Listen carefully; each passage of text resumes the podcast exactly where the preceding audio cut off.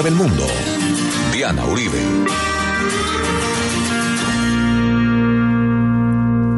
Buenas, les invitamos a los oyentes de Caracol que quieran ponerse en contacto con los programas Llamar al 302-9559, 302-9559 o escribir a info arroba la casa de la historia punto com, info arroba la casa de la historia com, o nuestra página web www.lacasadelahistoria.com, www.lacasadelahistoria.com, recordándoles que solamente a través de Caracol Radio y la Casa de la Historia en la página o en Twitter o en Facebook se emiten los mensajes y los programas de historia del mundo. Son los únicos canales autorizados. Hoy vamos a hacer el recorrido por la historia de Rusia con motivo del Mundial. A propósito de este gran evento, donde nosotros participamos y que la fuerza nos acompañe, vamos a recorrer los caminos de Rusia poco a poco, despacito, recordando la grandeza inmensa de esa enorme cultura y civilización.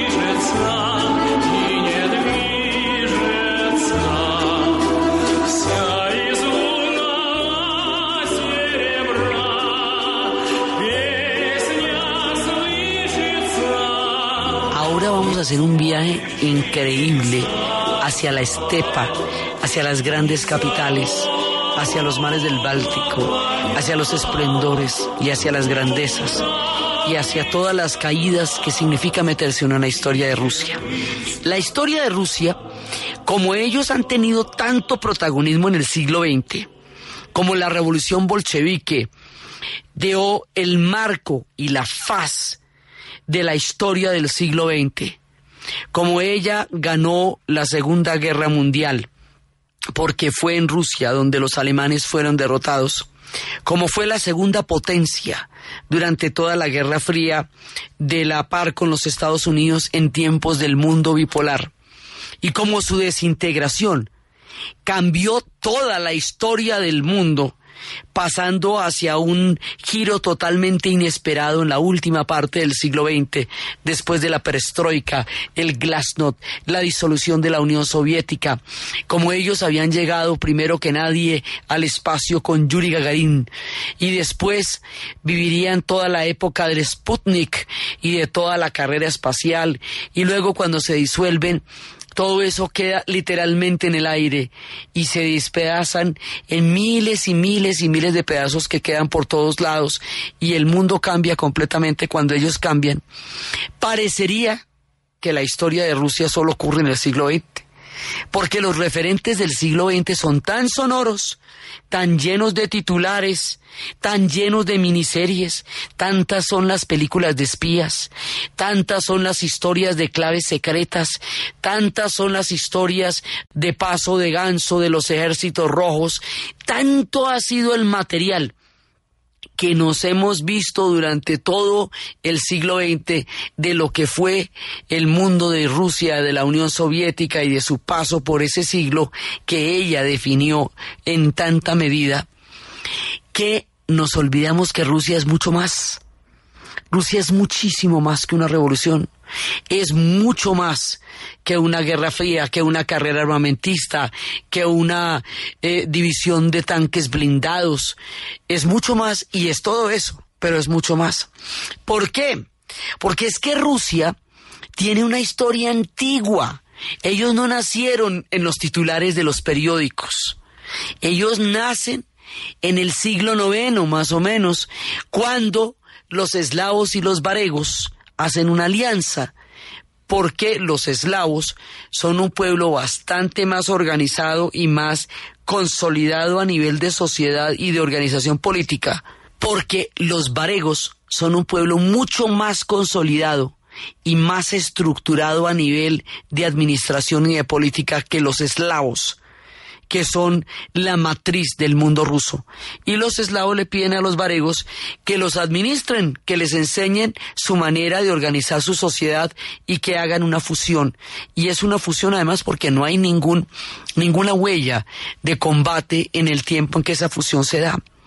Entonces, en la historia de Rusia están estas tempranas alianzas está el nacimiento del mundo cristiano ortodoxo que desde el comienzo de los tiempos va creando una fusión indisoluble entre el mundo de los zares y el mundo de los popes ortodoxos. La iglesia y los zares van a ser indisolubles porque forman una misma estructura. Entonces el misticismo de la iglesia ortodoxa en Rusia, temprana desde las primeras alianzas y luego reivindicada ya de una manera mucho más poderosa y fuerte con la caída de Constantinopla a manos de los turcos, porque Bizancio, cuando cae, cuando Constantinopla termina, Bizancio se va para Rusia y allá todavía está, y después de la caída, con el resurgimiento de la religión, Bizancio vuelve a florecer en los íconos y en las iglesias de la Rusia actual.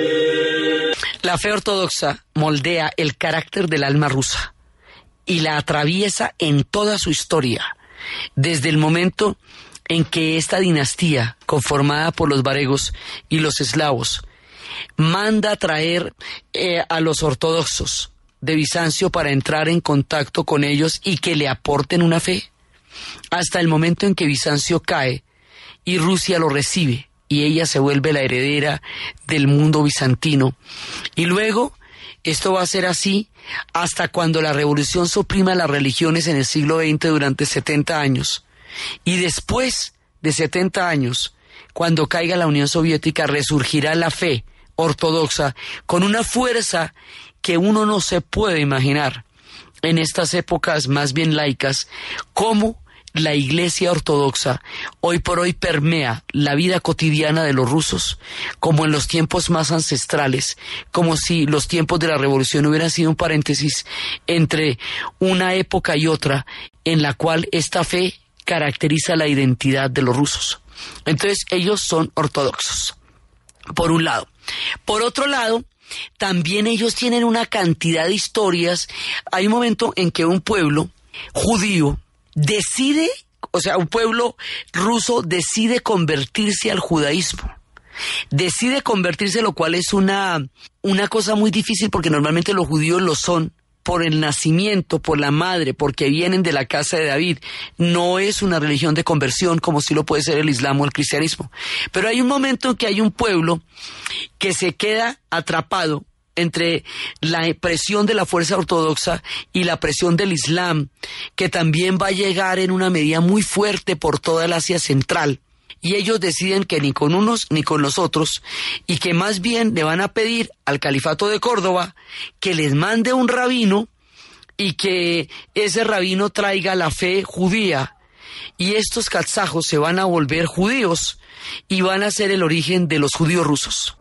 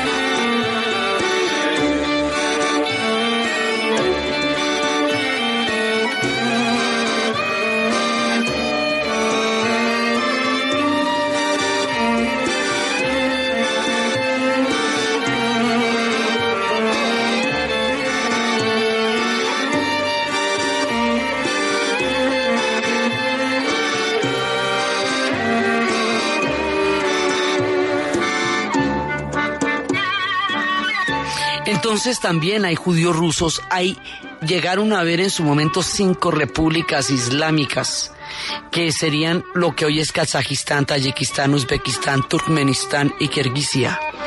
También pasaron por allá los mongoles y dejaron la impronta que hoy se llaman tártaros. También pasaron por allá y son de allá los cosacos.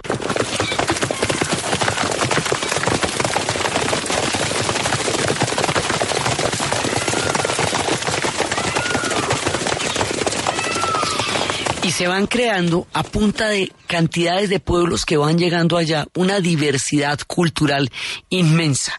La base es eslavos, pero van llegando de todas partes, del Asia Central, de los mongoles, van llegando y llegando y van generando una diversidad de tradiciones y de pueblos, que es lo que explica por qué ese pueblo es tan rico hoy en su cultura y nos ha dado tanto, tanto a la civilización. Entonces uno los ve en esas tempranas épocas, en tiempos de Iván el Terrible, con esas leyendas terribles, espantosas, en donde se termina la dinastía. Los vio en tiempos de Iván el Grande, antes de Iván el Terrible, cuando él se va a casar con Sofía Paleólogos y de esa manera va a unir el mundo de Bizancio con el mundo ruso ortodoxo. Ellos tienen una larga historia asiática y durante todas las primeras etapas ellos van a ser asiáticos. Pero luego, cuando termine la dinastía de los Varegos y empiece la dinastía de los Romanov, y dentro de los Romanov aparezca la figura de Pedro el Grande, y más adelante la figura de Catalina la Grande. Ellos van a entrar en la fase europea de su historia hasta convertirse en un país euroasiático que hoy son Turquía y Rusia. Son los dos países euroasiáticos por excelencia, porque tienen la mitad de la barriga en un lado y el cuerpo en el otro. Entonces, por la vía de Catalina y de Pedro el Grande, van a salir al Báltico, Pedro el Grande va a construir una ciudad colosal cuando ya terminó el Renacimiento, cuando ya el Renacimiento estaba inventado.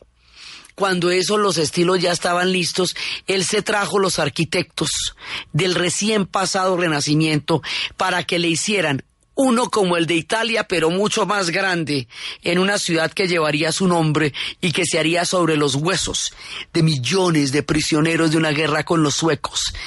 Y la ciudad se llamaría San Petersburgo y es una cosa de dar alaridos, o sea, difícil imaginar una belleza como la de San Petersburgo. Es una ciudad espléndida, maravillosa, y está, es una joya del tiempo. Entonces hizo una ciudad allá como el Renacimiento, pero más grande y perfecta, porque ya había pasado el Renacimiento, entonces ya se lo sabían. Iba a sacar a Rusia hacia el Báltico, iba a determinar el fin de la hegemonía de los pueblos suecos, que hasta entonces habían tenido un papel protagónico en el mundo del Báltico y en las épocas de la ruta del ámbar. Y después, Catalina va a introducir la ilustración de la mano de Voltaire y va a llevar este país también a continuar el proyecto de la modernidad y lo va a llevar al Mar Negro.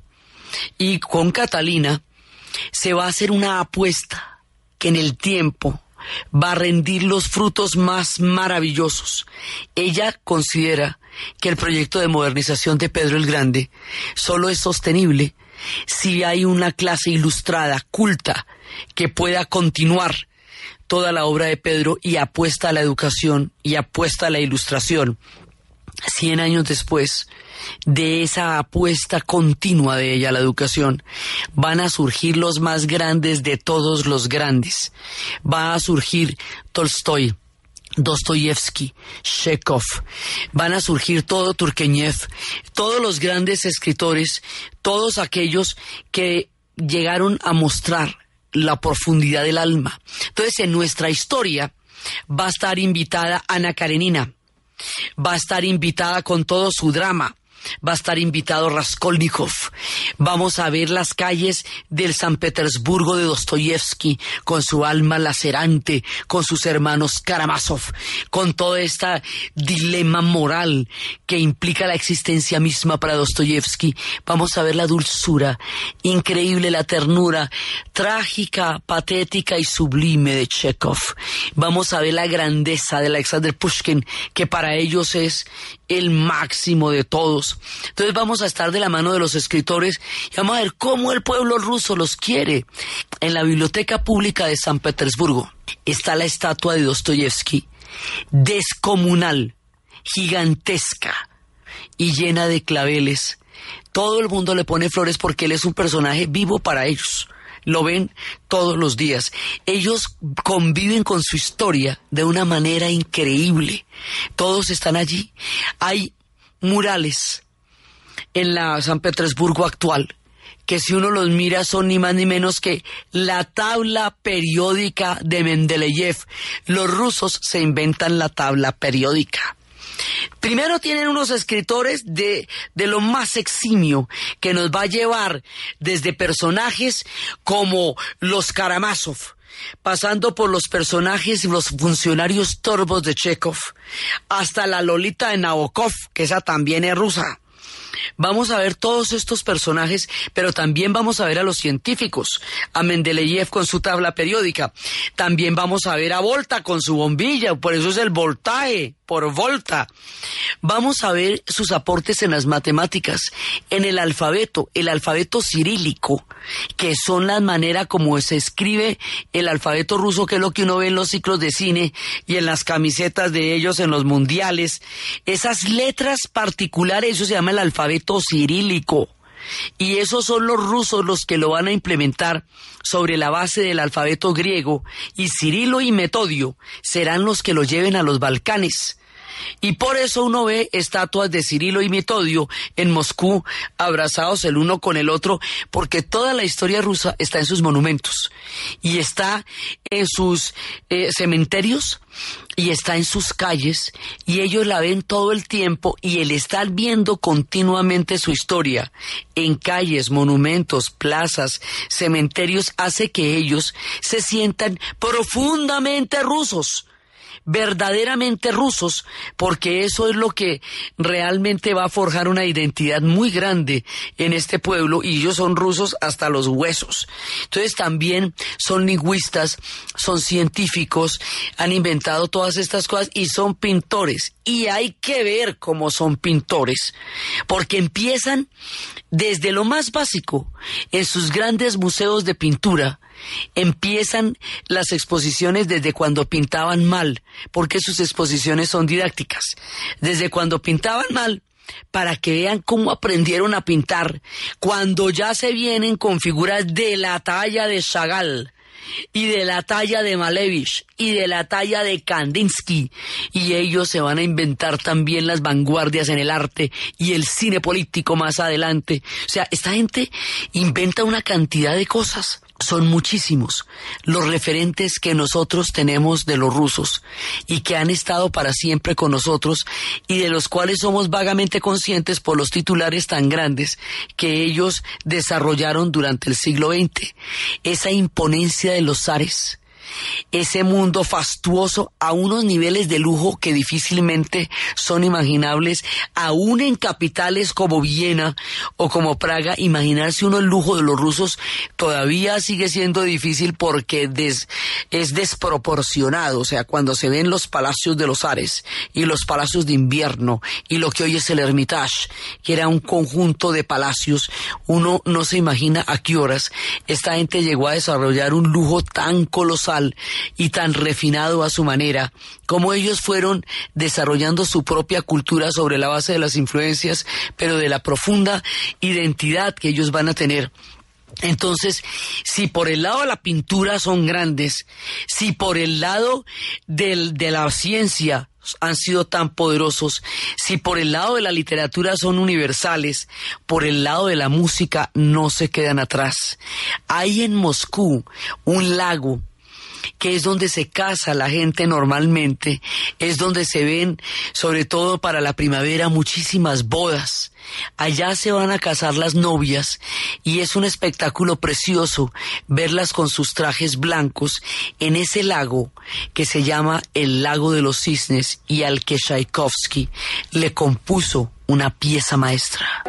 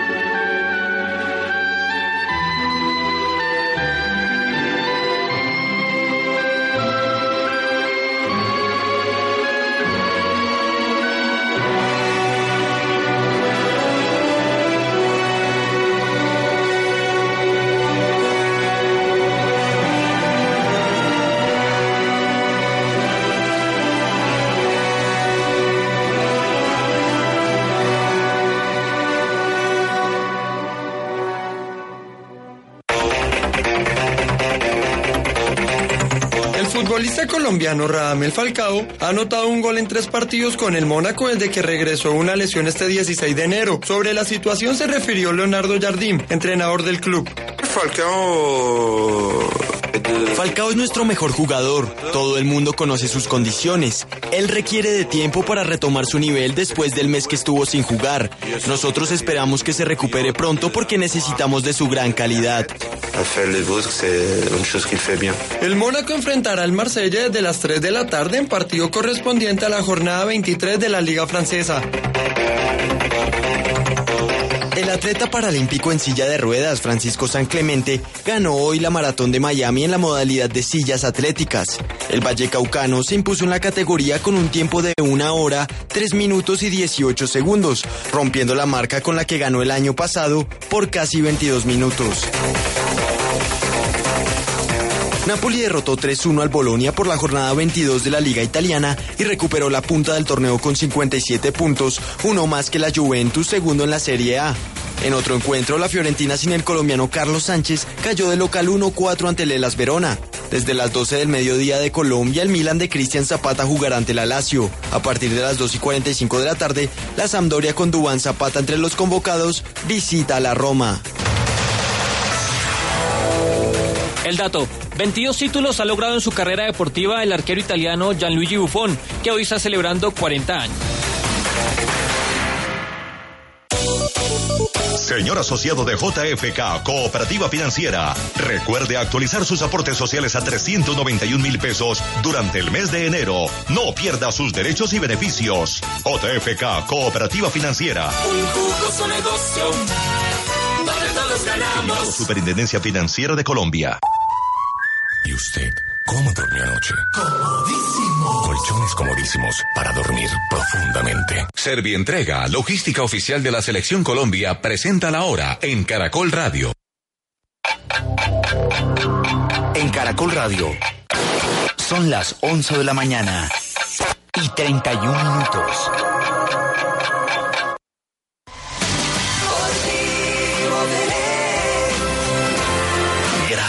Colombia por mover tanto amor con nosotros.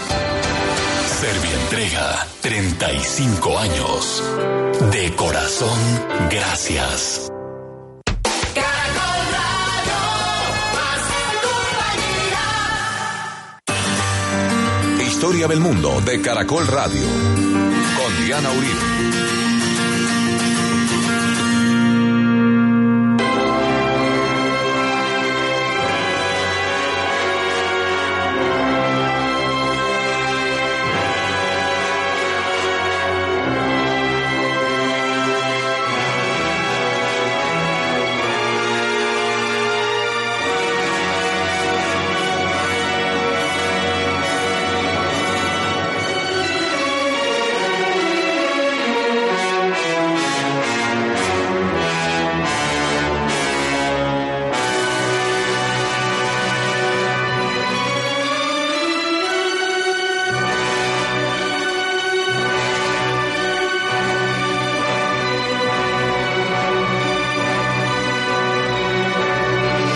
Tchaikovsky nos conmueve no solo con la trágica imponencia del lago de los cisnes, sino con la dulzura de las suite cascanueces.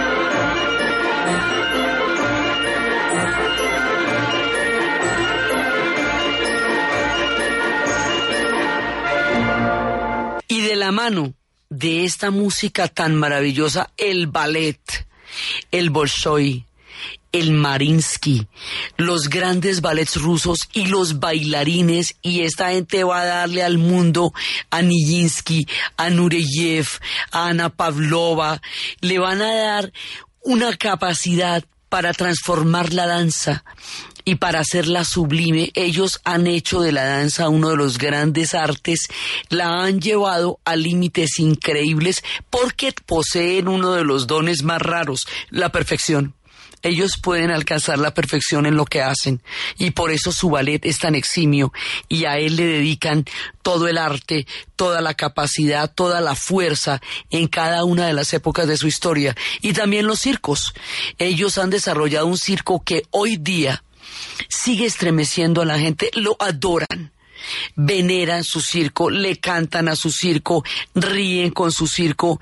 Verlos en un circo, uno no sabe qué es más bonito, si el espectáculo mismo del circo o si la manera como la gente lo adora y se siente tan encantada con esto. Normalmente, para llegar a ser un payaso de circo se necesitan siete años de aprendizaje solo para poder entrar a un circo y desempeñar el papel de payaso. Porque los payasos rusos son acróbatas y hacen cosas absolutamente increíbles. Sus payasadas requieren de un arte y de una genialidad detrás para poder hacer reír algo tan simple y tan complejo define el profesionalismo de un payaso ruso.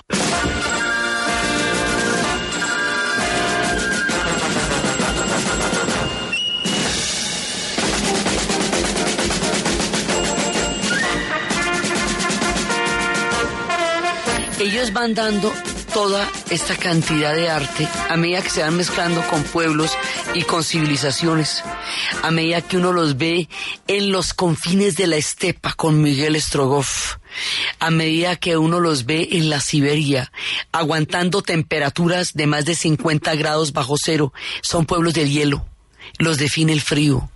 Para ellos el invierno es una empresa, en el momento en que empieza el invierno, todo el mundo se organiza y todo el mundo sabe qué hacer. Y es el frío y es el hielo lo que los ha aglutinado y la capacidad para manejarlo y para vivirlo lo que los cohesiona. Su invierno empieza en octubre. Ya por estos días casi casi va a empezar a nevar y va deshielando lentamente hacia mayo más o menos en mayo, ya empieza a brotar la primavera, así que sus inviernos son casi la mayoría del tiempo.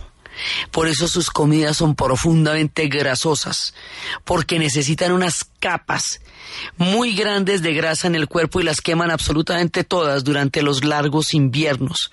Son bucólicos tienen un espíritu bucólico y dan esa sensación entre sus gestas y sus balalaicas y todos sus cantos de amor y de guerra.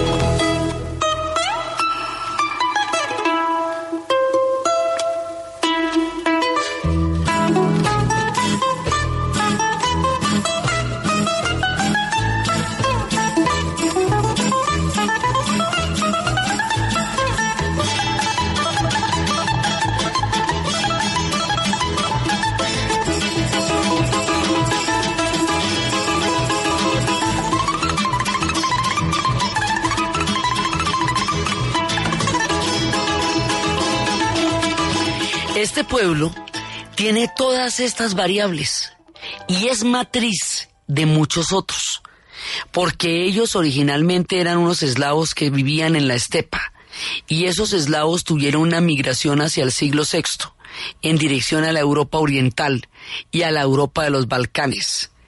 Y esa Europa oriental y esa Europa de los Balcanes, lo que hoy es Serbia, lo que hoy es Montenegro, que son los Balcanes, y una buena parte de los grandes eslavos vienen de allá.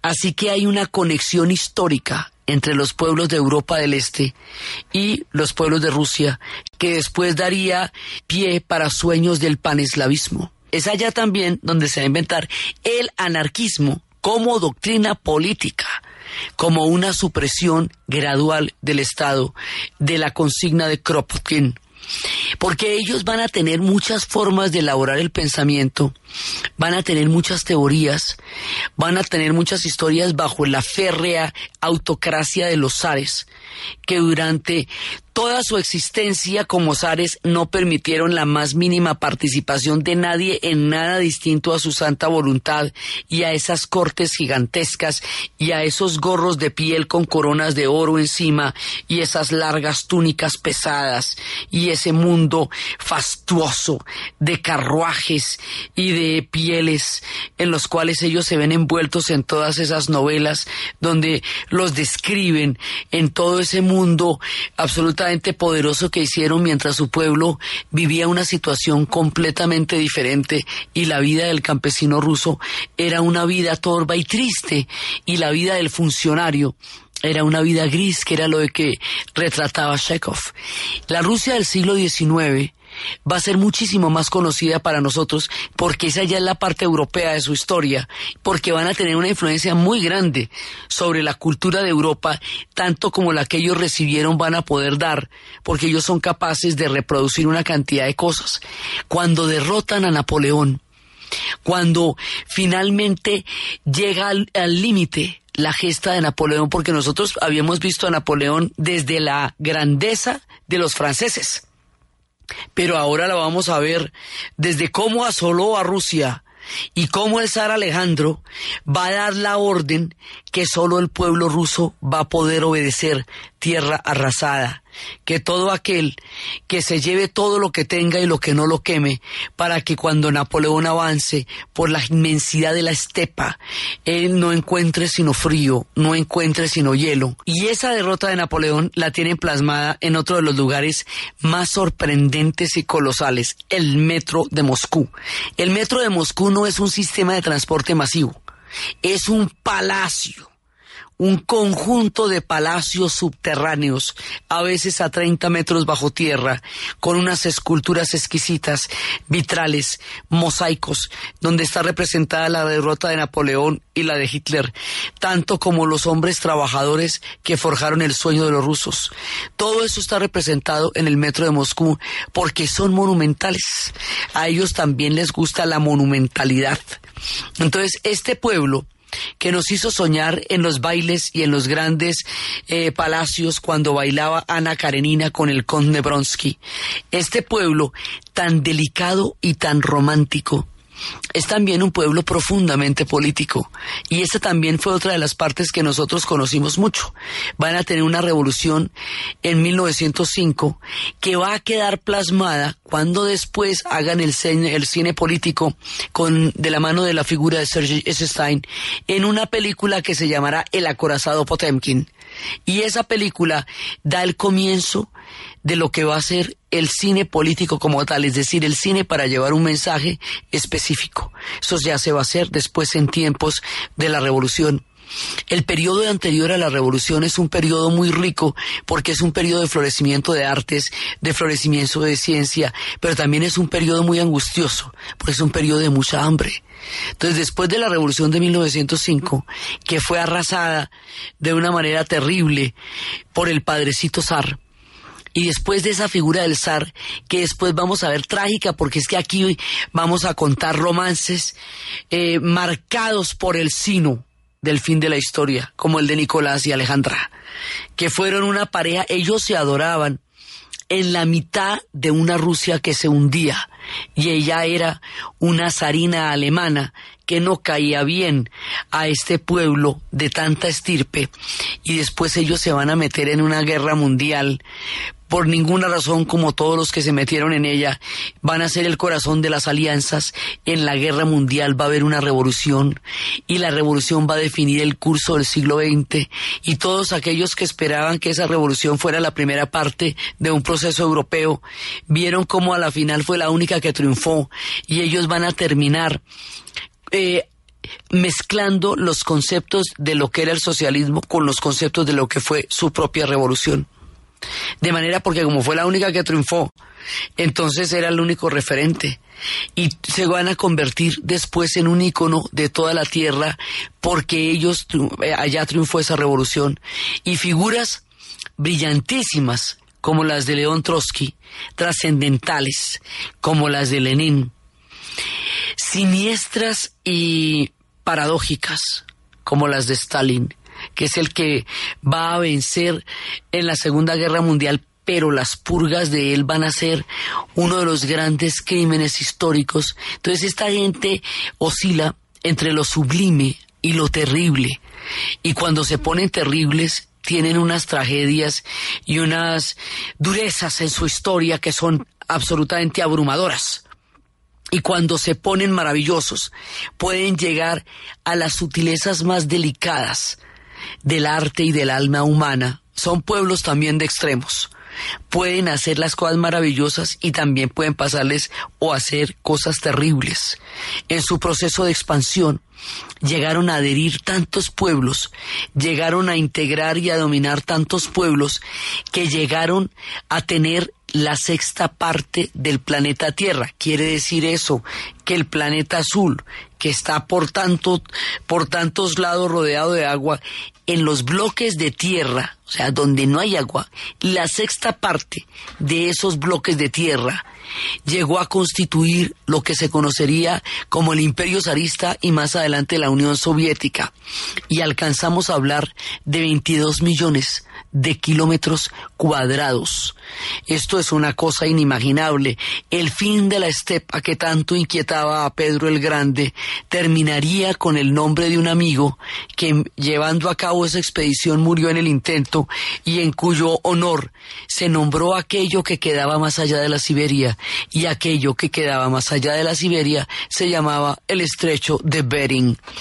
Entonces, y por ahí pasaron hasta el norte de América y llegaron tuvieron durante mucho tiempo un territorio que se llamaba Alaska hasta cuando los Estados Unidos se lo compró o si no estarían más o menos aquí en el estudio porque la capacidad de expansión de ellos es ilimitada, pueden con todos los climas, aguantan todos los inviernos, son unos pueblos de una dureza y a la vez de una sensibilidad. Es una tensión entre la dureza y la exquisita sensibilidad, lo que muestra los matices del alma rusa y la manera como ellos adoran sus episodios cuando ellos libraron la Segunda Guerra Mundial y cuando empeñaron todo su esfuerzo en lograr una victoria que de otra manera hubiera supuesto la aniquilación total y absoluta de la raza eslava y del pueblo ruso, porque las cosas para ellos fueron de un tamaño irreversible e imposible. Nadie sabe tan, cuán dura fue la guerra para ellos, porque de los 50 millones de muertos de la Segunda Guerra Mundial, 27 millones fueron rusos. Es decir, hay países enteros enterrados con la gente que murió y millones de lágrimas en el Museo de la Victoria de las mujeres que lloraron durante la guerra.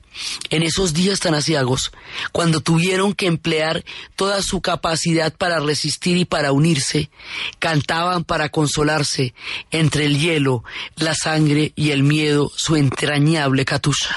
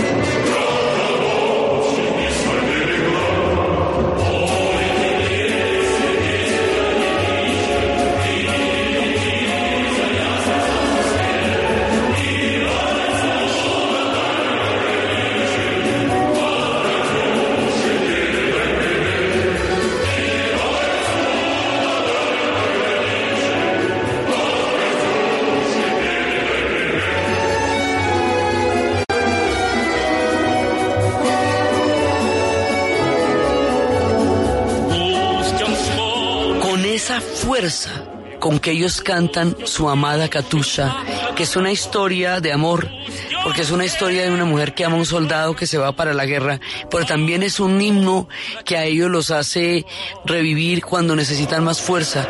Ellos liberaron la guerra más dura que un pueblo haya librado en toda su historia, la Segunda Guerra Mundial. Para los rusos fue lo más terrible que pueblo alguno haya vivido y les quedan en la vida cotidiana hoy dichos de esa época. Había un momento en que ellos estaban defendiendo Moscú, porque si Moscú llegaba a caer en manos de los nazis, todo el pueblo, todo el país caería y se derrumbarían como un castillo de naipes y su historia hubiera sido impensable, o a lo mejor ya no hubieran tenido historia después de eso. La servidumbre era su destino o el exterminio de haber caído Moscú. Entonces, cuando algo es irreversible, cuando no pueden retroceder frente a algo, dicen, detrás está Moscú. Quiere decir que es una situación frente a la cual no hay ningún tipo de reversa. Detrás está Moscú. Es decir, fue tal la impronta de la guerra que ellos todavía utilizan consignas de esa época como parte de su lenguaje cotidiano cuando celebran el Día de la Victoria, el 9 de mayo y eh, que fue cuando el ejército nazi se rindió ante el ejército rojo. Los niños salen con claveles a entregárselos a los veteranos. Los veteranos de Stalingrado, la batalla más grande de la historia. O sea, en Rusia nos vamos a ver con cosas que son las más grandes de la historia, como Brasil o, o país más grande del mundo, pero aquí pasan cosas que realmente fueron las más grandes de la historia. Entonces, los niños les entregan las flores a los veteranos de Stalingrado y estos veteranos de Stalingrado son el símbolo del honor. Son los hombres que salvaron a Rusia del fascismo y la gente los venera con un agradecimiento que cuando un veterano entra a un restaurante la gente se para y lo aplaude. En el día de la victoria pasan con todo el honor de un pueblo que le rinde tributo porque sabe que cada uno de los días venideros fueron posibles porque esta gente peleó lo que peleó en Stalingrado. Entonces, este pueblo es solemne, severo. Este pueblo es trascendental en su literatura como en su música, pero también es alegre, bucólico, rumbero a su manera. Este pueblo vivió las épocas más rigurosas, el horror de los gulags, de todas esas esos campos de trabajo forzado que también son una impronta durísima en su historia. Este pueblo vivió las gestas más grandes de la literatura y de la política. Ellos llevaron a la especie humana al espacio. Ellos inventaron cualquier cantidad de contribuciones a la física, a la matemática, a la química. Hay entre ellos cualquier cantidad de premios Nobel en todas las disciplinas de la ciencia, pero además son los duros del ajedrez, porque entonces también en los tiempos de Spassky y de Anatoly Karpov y toda esa cantidad de campeones que le han dado al mundo del ajedrez, que para ellos es su pasión, es una parte entrañable de su alma y de su cultura. Estos pueblos han dado medallas olímpicas en grandes cantidades porque también llegaron a ser los deportistas más eximios del planeta en su competencia cósmica y geopolítica con los Estados Unidos, en sus satélites, en sus novelas de espías. Pueblos le han dado a la Tierra más historias e imaginaciones de las que uno podría suponer. Son absolutamente diversos, grandiosos, sublimes, poderosos y terribles, en fases increíbles, pues son un pueblo lleno de matices. Estos pueblos de la bombilla eléctrica, de la tabla de Mendeleev, de los cosacos, de todas esas historias y esos personajes de la literatura empiezan hoy en la historia del mundo. Vamos a atravesar toda la gesta de los pueblos rusos y nos vamos a internar en lo profundo del frío y de los grandes inviernos y de las grandes sinfonías y de los poderosos bailarines.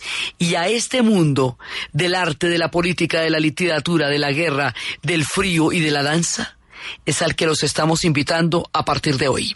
Entonces, desde los espacios de la estepa, del mundo de los cosacos, del estrecho de Bering, del lujo de los zares, de los ojos vidriosos de Lara en el doctor Chivago, de la tragedia de Aracanerina, del dilema moral de los hermanos Karamazov, de la sencillez preciosa de Anton Chekhov, de Mendeleev y de Volta, de los científicos y de todo y de los cosmonautas y de todo aquello que va conformando el mosaico gigantesco de la cultura rusa en la narración Diana Uribe, en la producción Jesse Rodríguez y para ustedes feliz fin de semana.